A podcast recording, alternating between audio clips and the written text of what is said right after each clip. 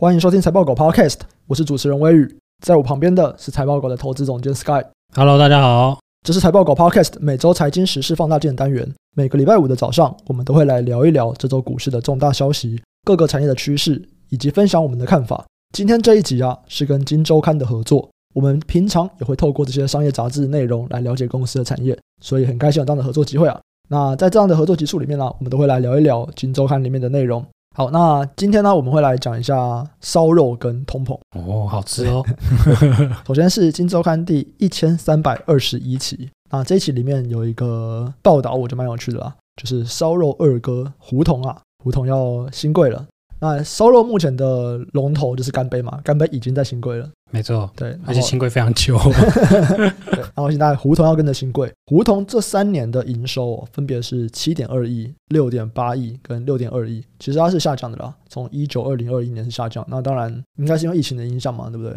对啊，三级警戒啊，三级警戒的时候，不准你去吃。但是其实他们还是有向外扩张和持续扩张的的这个想法。我觉得，当然疫情是一部分，另外一部分他们在台湾可能也差不多饱和了。我想烧肉这个。一级战区这样讲啦，就是大家好像去台中就会去吃这个烧肉，满、哦呃、满的烧肉哎，对，到处都是烧肉哎。而且他们在疫情爆发以后，他们很像也有进军 Uber Eats 嘛，嗯，对。其实我蛮常在 Uber Eats 上他们点他们，我一开始蛮常点干杯，干杯以前有那个比较便宜的牛舌的便当，好像四百还是五百。哦，我家那也没有，所以我没有点过。对，可是后来就没有了，我就没有点，我后来就就改点胡同。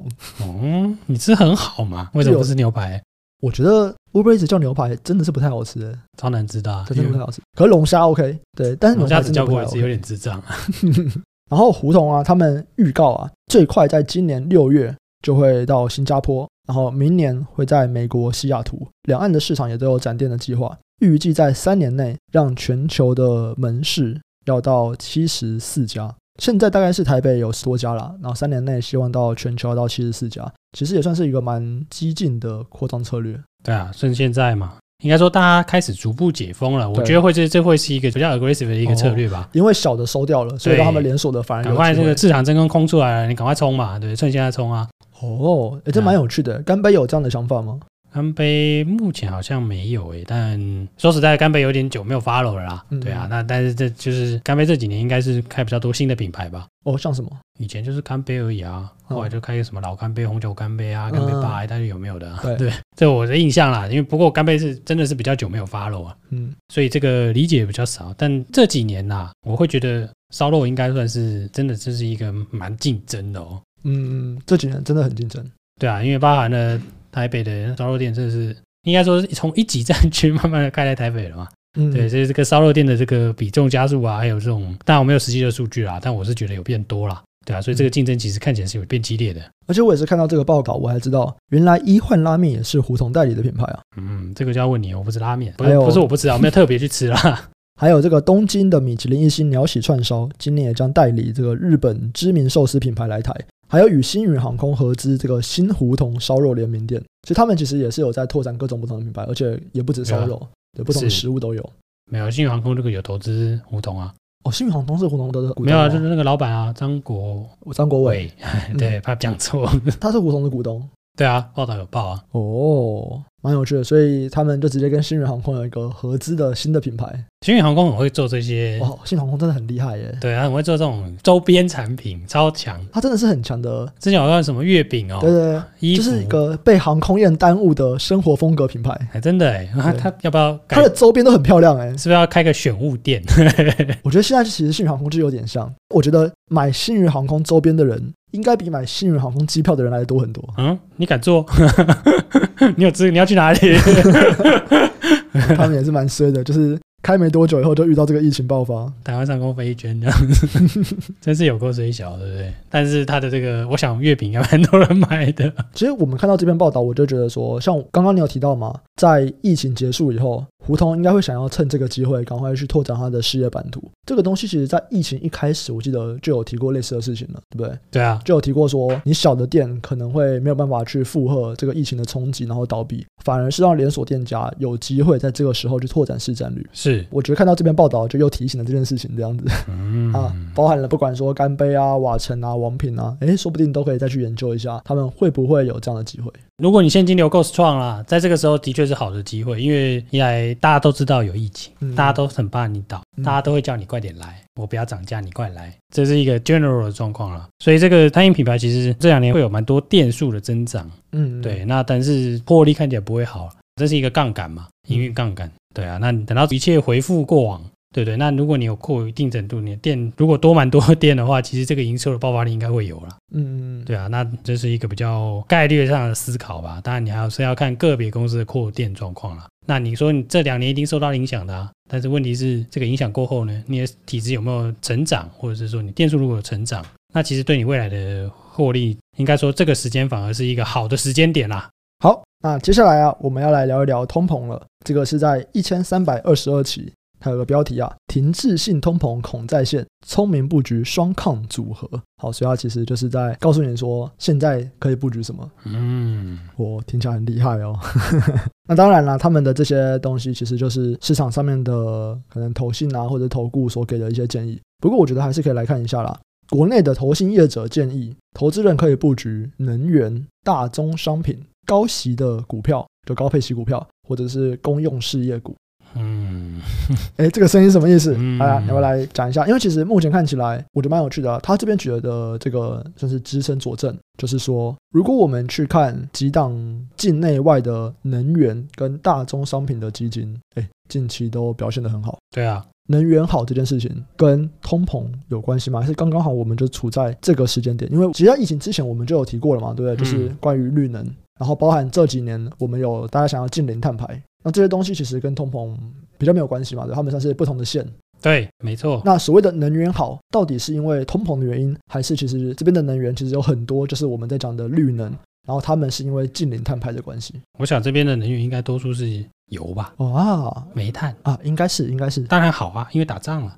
哦，我觉得这种通膨这种东西，你说这种原物料，这种很多都是你看到它高的时候，你去追啊，然后那你就会套得很快乐，是吧？或者人这样讲啦。但你说通膨高涨的时期，这个原物料的表现一定是相对好的。嗯，对，这个过往还蛮多书都有提到的，或者是说蛮多研究的，就包含我们上礼拜讲那本也有啊，上礼拜讲那个嗯高盛那个人嘛，对，因为其实通膨高涨时期唯一首选。哎，你就闭着眼睛买油就对了，对啊。但是你要想哦，最近这个又很麻烦了，因为油已经涨过又回来了，你要挑战它要再往上，对对。那当然后来，你就说你第一波是大家就是冲一个就是这个市场气氛嘛，第二波就是要看是不是真的了啦。所以现在就会变得比较困难去判断，就对了。哇，油这两年真的是上冲下洗啊！先从那个负油价，先从负的开始哦，对，然后到一百哦，哇，不知道几倍哦，所以没办法算了。这个负转正，对，超爽。没想过吧？油价负转正，对啊，买两桶油你就赚翻天了，我跟你讲。对啊，那引发通膨的几个症结点，其实包含像在报道里面有提到说，油价，然后供应链混乱，其实目前都还没有看到缓解的迹象。所以他是说，第二季啊，通膨增幅可能趋缓，但是要看到明显的回落，仍然是有一些难度的。对啊，你要看到明显回落是要通缩吧？嗯，短期的通缩。因为目前真的通膨相对来说是比较高嘛，对，也是高于费德的期望了。哦，对，费德世界网站出一篇来认错啊，说、嗯、他去年去年看错了。嗯，对啊，他有篇研究嘛，对，就是哎，我的东鹏好像好像不是暂时的，我错了，哎，来不及喽。那个时候其实就有很多人说他们不认为是暂时的，可鲍威尔也是嘴很硬。他就是讲暂时，我觉得这种东西就是这样啦，就是反正一定会有误判嘛。那你误判的那个东西，对，赶快变。依然就是你怎么去调整，二来是说，好，那在这个状况之下，你去判断说未来会怎么样嘛？对不对？嗯、你去思考是说，你目前的状况来看，对啊，现在就告诉你说所有东西我已经错了，然后嘞，那是不是他就是跟你说我要升息升到爆啊？嗯，那你应该要怎么应对嘞？其实怎么应对比较重要啦，我自己觉得。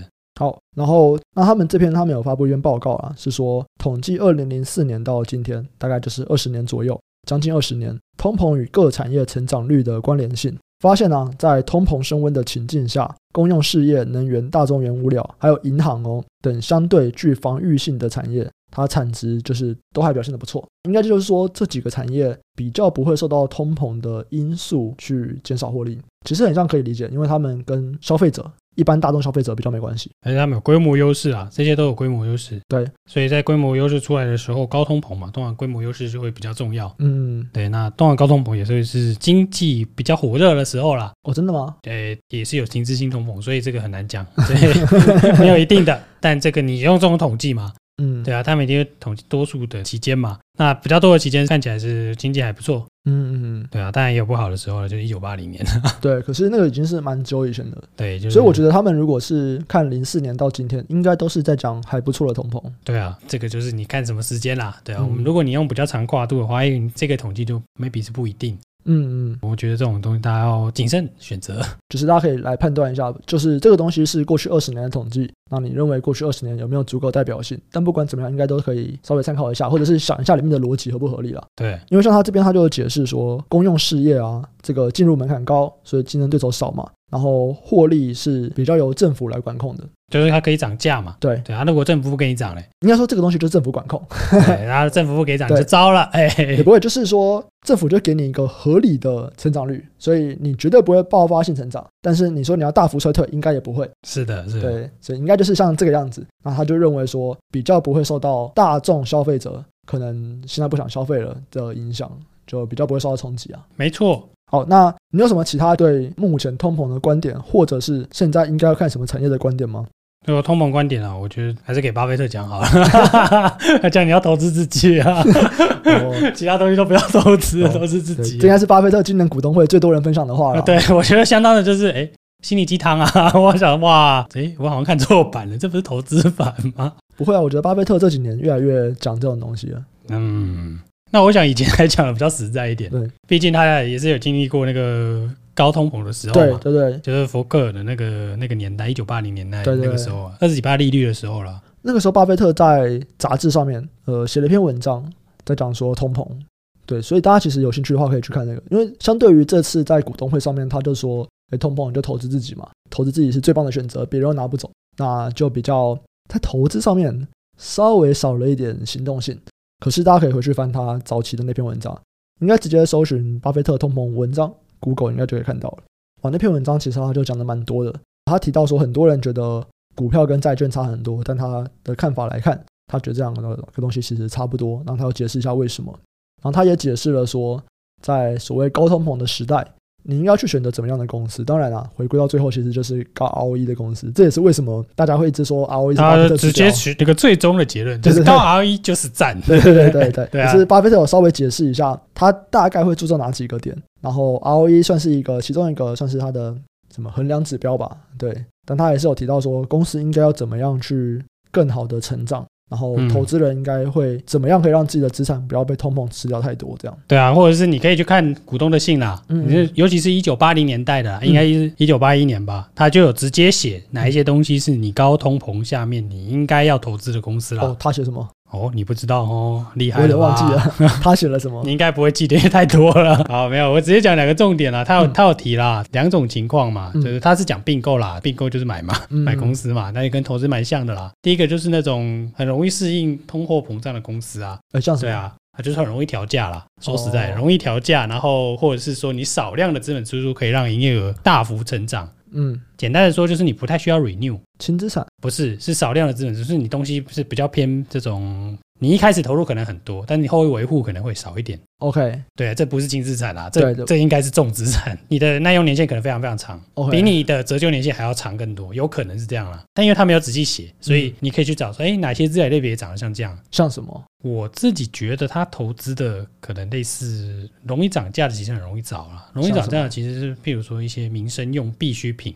嗯，因为大家看 ROE 就是写那个巴菲特说的 ROE 嘛，对，ROE 找了老半天，全部都食品股，超多食品股，嗯，对，但是食品股是真的容易调涨了，嗯，对，我就是跟你说啊，最近鸡肉又涨，百废待兴，麦当劳就先涨个十趴好了，我们这个超值全餐再再涨十趴，然后你干掉归干掉，你还是会去吃，对 对啊，类似这样的公司，可能 maybe 是从那个年代到现在啊，巴菲特哥都告诉你说那东西是可以买的。再来是说第二种是经营奇才啊。这个真的很难判断了，因为这个这个就需要一些，就是你要有这种分辨性吧。对，经营题材就是老板很强嘛，经营者很棒嘛。简单的说，你要创造出高于通货膨胀率的 return 嘛。嗯，对啊，你这样你的 real return 就是你真实的回报率才会高于对通货膨胀的这种叫做名目性的回报嘛，嗯，才会有真实的回报啦。我跟你这样讲讲，这两个是蛮算是一个蛮巴菲特在一九八一年有特别提啦。他其实提过很多次，举一个其他年的，他不是有很喜欢讲那个什么家具店吗？对对对对对，对，我们那时候有去嘛，对，我们有去过普通会啊，我们这是铁粉认证啊。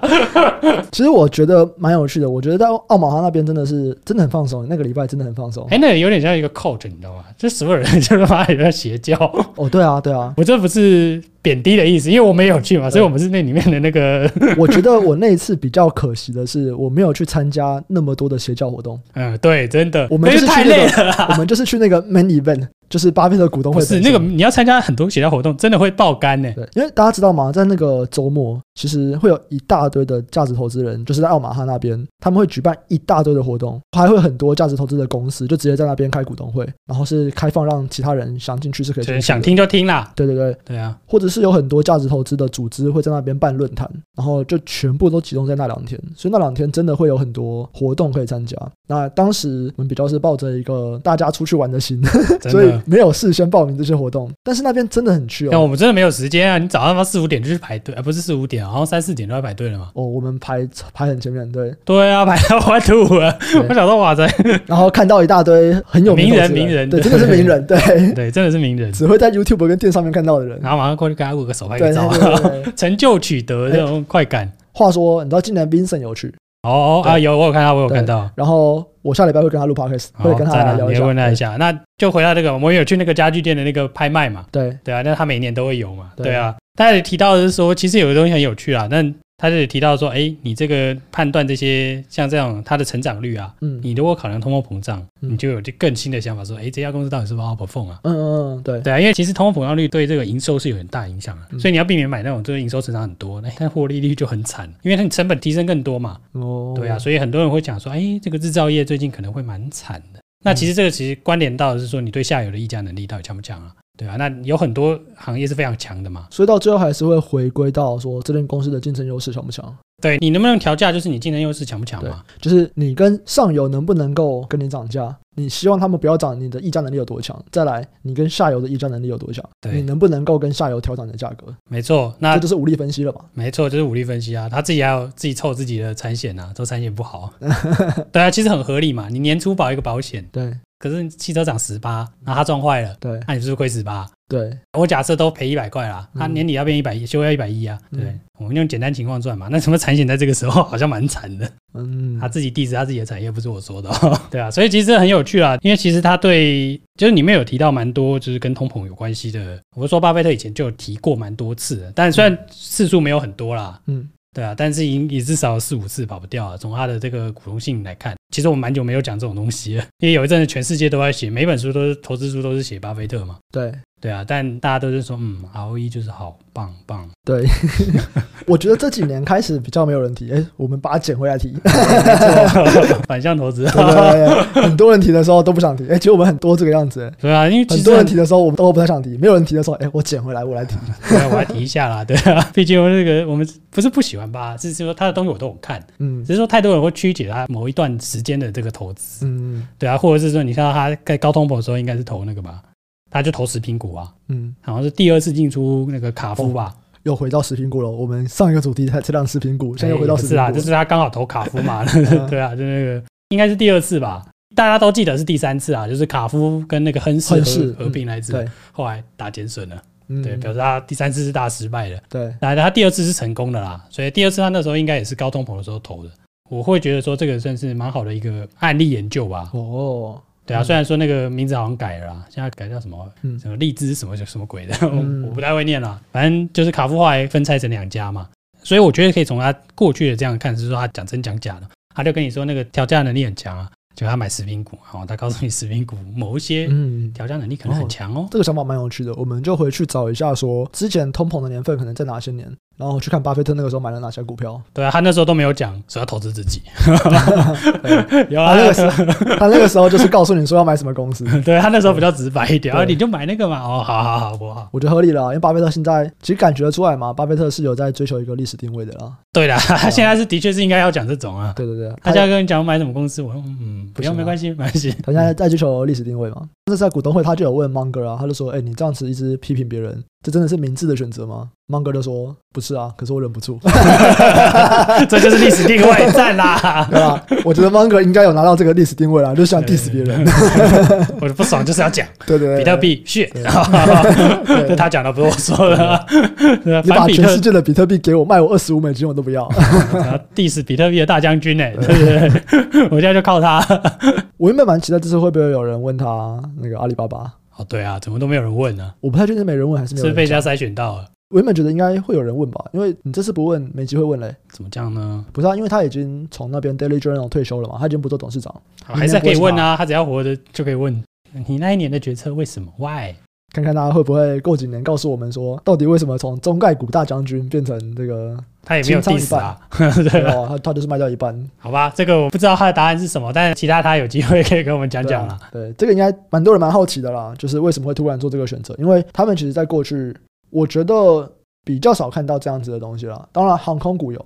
航空股也是投资了，然后过没多久都全部卖掉，他就砍掉了，啊，对对对，认输啊，对对对对对，对啊，但我觉得他的操作还是很合理的，啊。航空股那个时候他没有讲原因啊，有啊有有，对，可是这是阿里巴巴芒格没有讲原因啊，他说嗯，你猜啊，糟糕。啊，好，那我们这期就到这边，那欢迎大家推荐给我好吃的烧肉，呃，公司对面最近开了一家那个烧肉 like 啊，就对面在民生轩旁边。哦，我知道，我知道，我知道，一人烧肉，我前几天去吃了，哎，我觉得肉的分量还蛮多的哦，这个还不错。但是饮料居然不是喝到饱，烧肉 smile 是喝到饱。你应该去伯克金啊，啤酒可以喝到饱。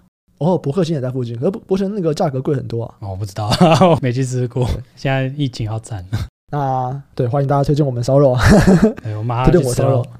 啊，以上这集啊，就是我们跟金周刊合作的内容。那如果对这些产业或者是公司内部人访谈有兴趣的人啊，都可以去订阅《金周刊》。那我们会在 Podcast 说明栏位上面放上订购的链接。那如果想要找平台讨论投资问题的，可以上 Facebook 搜寻“财报狗智囊团”，这是我们的 Facebook 社团。然后里面有我们 Discord 的连接。